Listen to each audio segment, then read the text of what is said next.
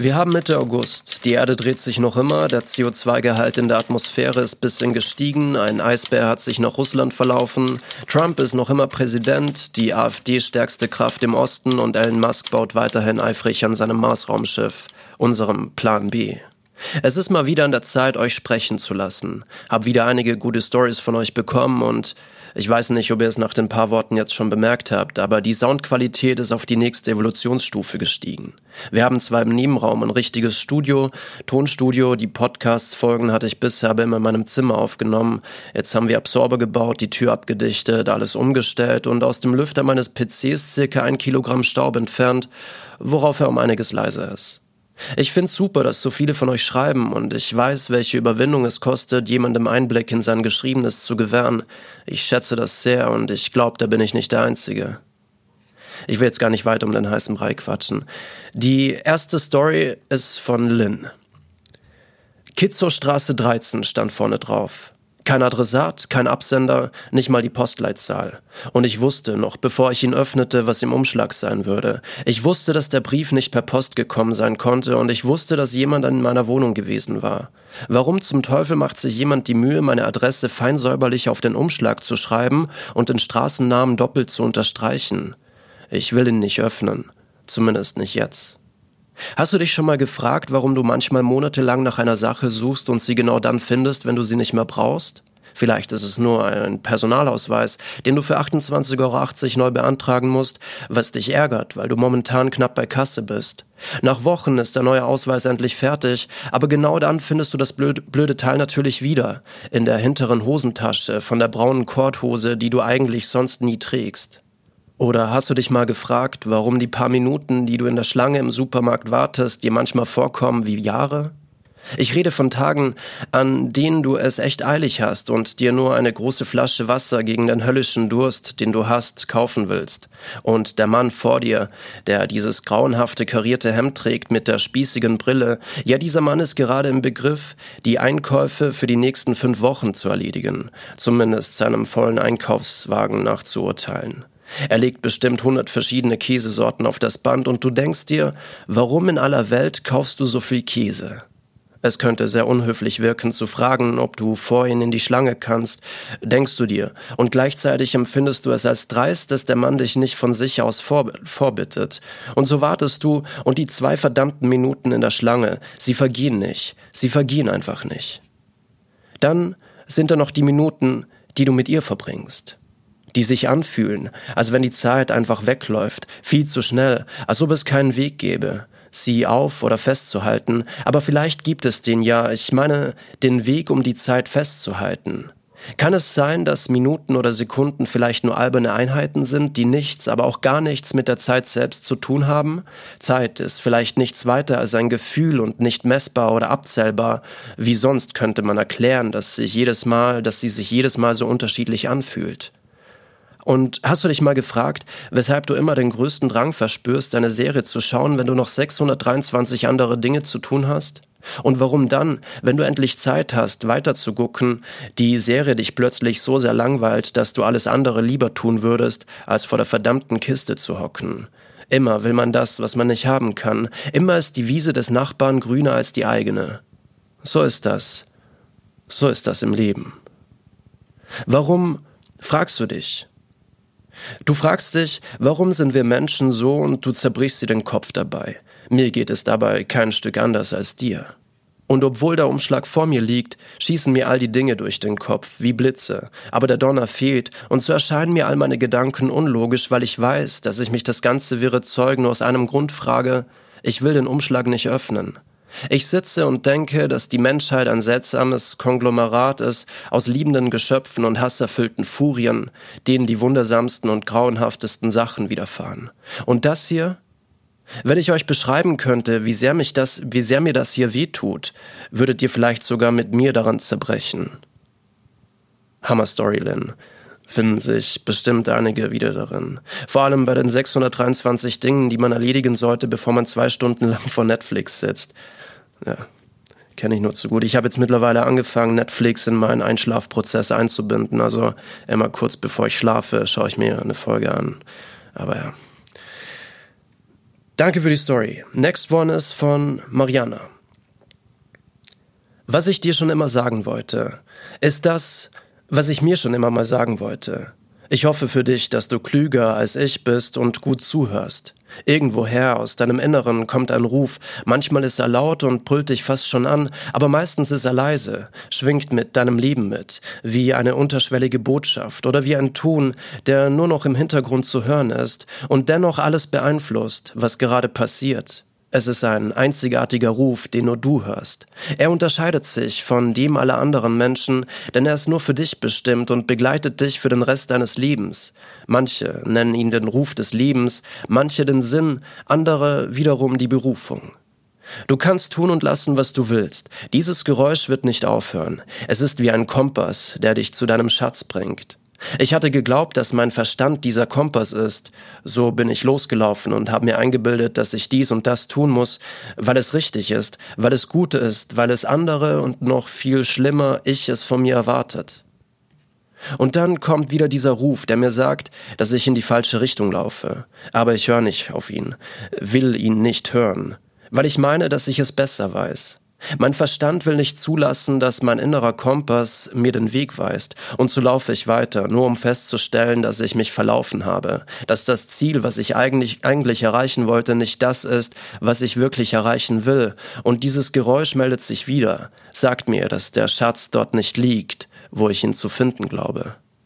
Ich merke, dass ich Angst habe, dass alles, was ich mache, um meinen Schatz nicht zu finden, den mir mein innerer Kompass anzeigt, ich nur aus Angst mache. Diese verdammte Angst. Doch Angst vor was? Angst vor meinem Traum? Soll ich nicht eher Angst haben, niemals richtig gelebt zu haben? Soll ich nicht Angst haben, dass ich jetzt gerade schlafe und träume, während das Leben passiert? Doch die Angst davor festzustellen, dass ich nicht gut genug bin, ist größer. Diese verdammte Angst, schon wieder. Immer diese Angst, nicht genug zu sein. Und wenn ich mein Verstand mich steuern lasse, kann ich besser damit umgehen, dass ich versagt habe. Aber wenn ich weiß, dass ich in die falsche Richtung laufe und trotzdem dahin laufe, ist es dann nicht ein Totalversagen? Huh, sehr nice, Mariana.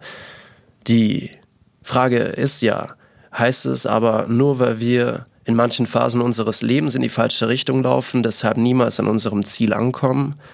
Vielleicht schadet es ja manchmal auch nicht, Umwege zu gehen. Vielleicht kommen die uns nur falsch vor. Aber sehr coole Story. Und ja, es ist definitiv besser zu wissen, dass man falsch läuft, als es nicht zu wissen. Nice. Next one ist von Kerstin. Die hat mir noch was in die Mail geschrieben und zwar, Hey Merlin, ich weiß selber nicht, was das soll, doch du bist eh der, der immer meint, dass man nicht immer für alles einen Grund braucht. Sorry, wenn ich dir auf die Nerven gehe, doch du bist die einzige Anlaufstelle, die ich für meine Texte habe und du kotzt uns auch immerhin dein Leben vor die Füße. Und keine Ahnung, viel Spaß und ich würde mich über irgendeine Art von Rückmeldung, Feedback oder sonst was freuen. Kerstin. An den Typ, der uns auch immer, an den Typ, der uns auch immer sein Leben vor die Füße kotzt. Mein beschissener Kopfhörer hat einen Wackelkontakt. Ich kann gar nicht sagen, wie sehr mich das abfuckt. Der Tag war ohnehin schon so unglaublich ätzend, dass ich mich einfach auf den dreckigen Stadtbussitz fallen lassen wollte, um mir das Trommelfell wegzuballern. Klar, dass einem nicht jeden Tag die Sonne aus dem Arsch scheinen kann, doch heute ist es besonders schlimm. Angepisst hetze ich durch die Straße. Neustadt, Altstadt, Bushaltestelle, gleicher Weg wie jeden Tag. Wäre das hier ein Film, würde mein Umfeld verschwommen um mich herum dargestellt werden, während ich als einzige scharfe, während ich als einzig scharfer Punkt durch den Bildschirm wandere, gefangen in mir und meinen Gedanken. Doch wenn einem nicht mal bewusst ist, dass man sich in Ketten bewegt, kann man sich auch nicht befreien. Als mir plötzlich dieser Duft in die Nase steigt. Es riecht nach Hähnchen, frisch gewürzt und gerade ein paar Minuten auf dem Spieß gesteckt, der sich jetzt über dem Feuer dreht. Ich weiß wirklich nicht warum, doch es ist, als hätte mir jemand ein Eimer kaltes Wasser über den Nacken gekippt und alles um mich herum strömt auf mich ein.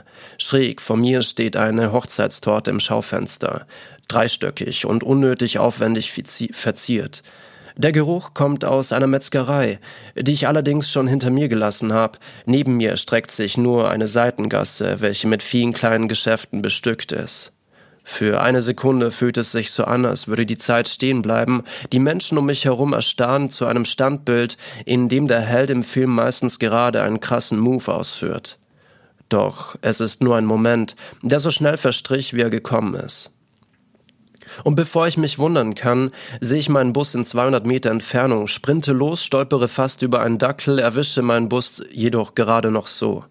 Ich komme aus einem Dorf, das gerade mal so groß ist, um einen Bahnhof mit einer Zugstrecke zu haben, so dass ich alle zwei Stunden aus der nächstgrößeren Stadt nach Hause komme.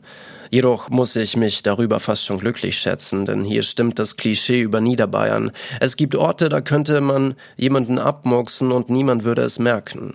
Und es gibt Orte wie mein Dorf, an dem jeder alles über einen weiß. Jeder weiß, mit wem du schläfst oder glaubt es zumindest zu wissen, welche Fehler du machst und was du nach der Schule so treibst, ist die Frage, die sie immer am meisten interessiert. Studium natürlich, was sonst, irgendwas Lukratives. Manchmal fühle ich mich, als wäre ich der Wackelkontakt in dieser perfekten Welt, die sich hier über Jahrzehnte entwickelt hat, als ich noch kleiner war, durfte ich so vieles nicht, denn was könnten sonst die Nachbarn denken? Schon immer habe ich mich in die Welt des Schreibens geflüchtet und versucht, meine Gefühle auf diese Weise loszuwerden. In dem Jahr, in dem ich mit meinem ersten Freund zusammen war, habe ich jeden Tag eine Seite meines Tagebuchs gefüllt, hat jetzt zwar nichts allzu Poetisches, aber meiner Meinung nach was unglaublich Romantisches. Nicht so romantisch ist allerdings, dass dieses Buch irgendwann verschwunden ist und ich immer noch Panik habe, dass meine Mutter es irgendwann in zehn Jahren auf einem Geburtstag auspackt und durch die Runde gehen lässt. Ich will das Schreiben nicht aufgeben, es beschützt mich oft davor, Menschen Dinge ins Gesicht zu sagen, die ich definitiv nicht sagen sollte. Wir alle sind auf der Suche nach dem Sinn und niemand von uns wird ihn finden, es gibt ihn einfach nicht. Das Einzige, was wir finden werden, ist ein wenig Glück, so dass wir irgendwann diesen Sinn vergessen können.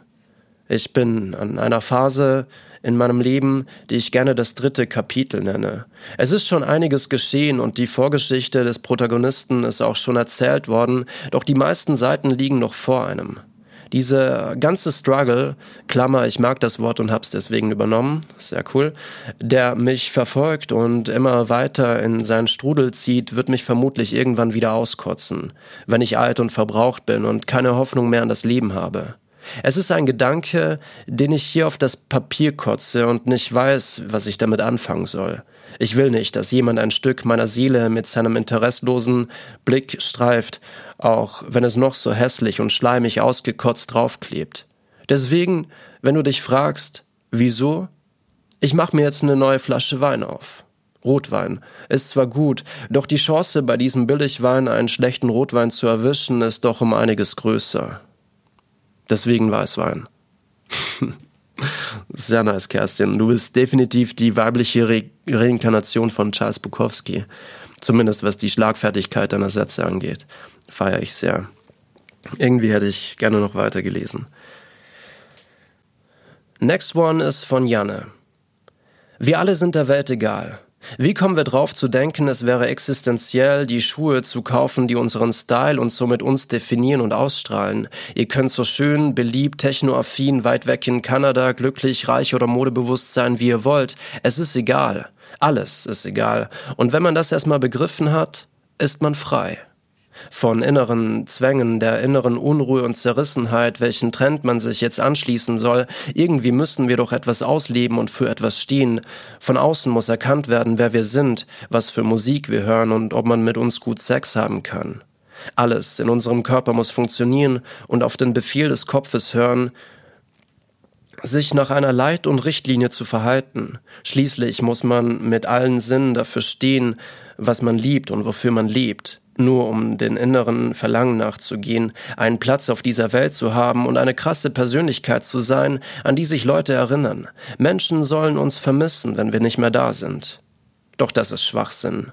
Niemand wird dich vermissen, wenn du weg bist. Niemand wird sich an dich erinnern, wenn du an ihm vorbeiläufst, nur weil deine ausgefallenen Buffalo-Schuhe zu deiner coolen Second-Hand-Jacke passen und du deine Haare weiß gefärbt hast, um zu demonstrieren, dass du gegen den Strom schwimmst oder einfach schlichtweg besonders bist. Niemand wird sich 50 Jahre nach deinem Tod an dich erinnern.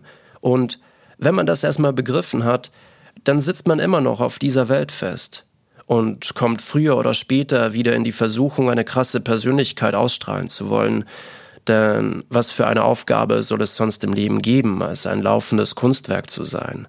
Nie richtig, nie richtig vollendet, immer inspirierend für andere, nie zufrieden mit sich selbst.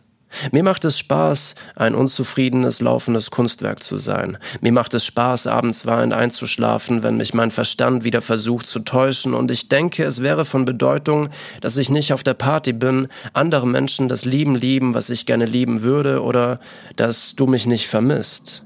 Doch wenn ich das nächste Mal an dir vorbeilaufe, und dich meine Komposition, Farben, unausgesprochene Worte und Klänge inspirieren und du dich bei meinem Anblick angekommen fühlst, wie bei einem Kunstwerk, was genau das Gefühl in einem erweckt, was man am meisten liebt, dann werde ich dich mit deiner kleinen zerbrechenden Welt zurücklassen. Nice. Ich hatte ihn davor schon zweimal durchgelesen, weil ich schon wusste, was du damit sagen willst aber ich mir nicht 100% sicher war, ob ich es zu 100% unterstreichen kann. Also dieses alles egal sein, doch dann habe ich den Kontext verstanden.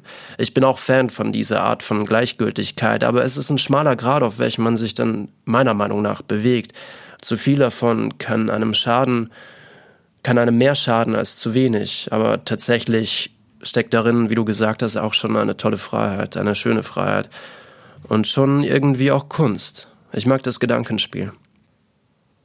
Und ja, hier lasse ich es dann erstmal sein, obwohl ich das eigentlich stundenlang machen könnte, aber in der Kürze liegt die Würze. Danke nochmal für die zahlreichen Mails. Es ist unmöglich, jemals alle vorzulesen, aber ich lese jede der Geschichten durch, nur damit ihr es wisst. Falls ihr noch paar gute habt, immer her damit. Meine Mailadresse ist kontakt at merlin-miller.com oder einfach bei Instagram auf den Mailbutton klicken. Ja, und genau an alle Apple Podcast-Hörer, die in etwa gleich viel sind wie auf Spotify, lasst mir doch mal eine Bewertung oder einen Kommentar da. Anscheinend beeinflusst das den Algorithmus. I don't know. Und ja, nächsten Sonntag kotze ich euch dann wieder mein Leben vor die Füße. Shoutouts an Kerstin.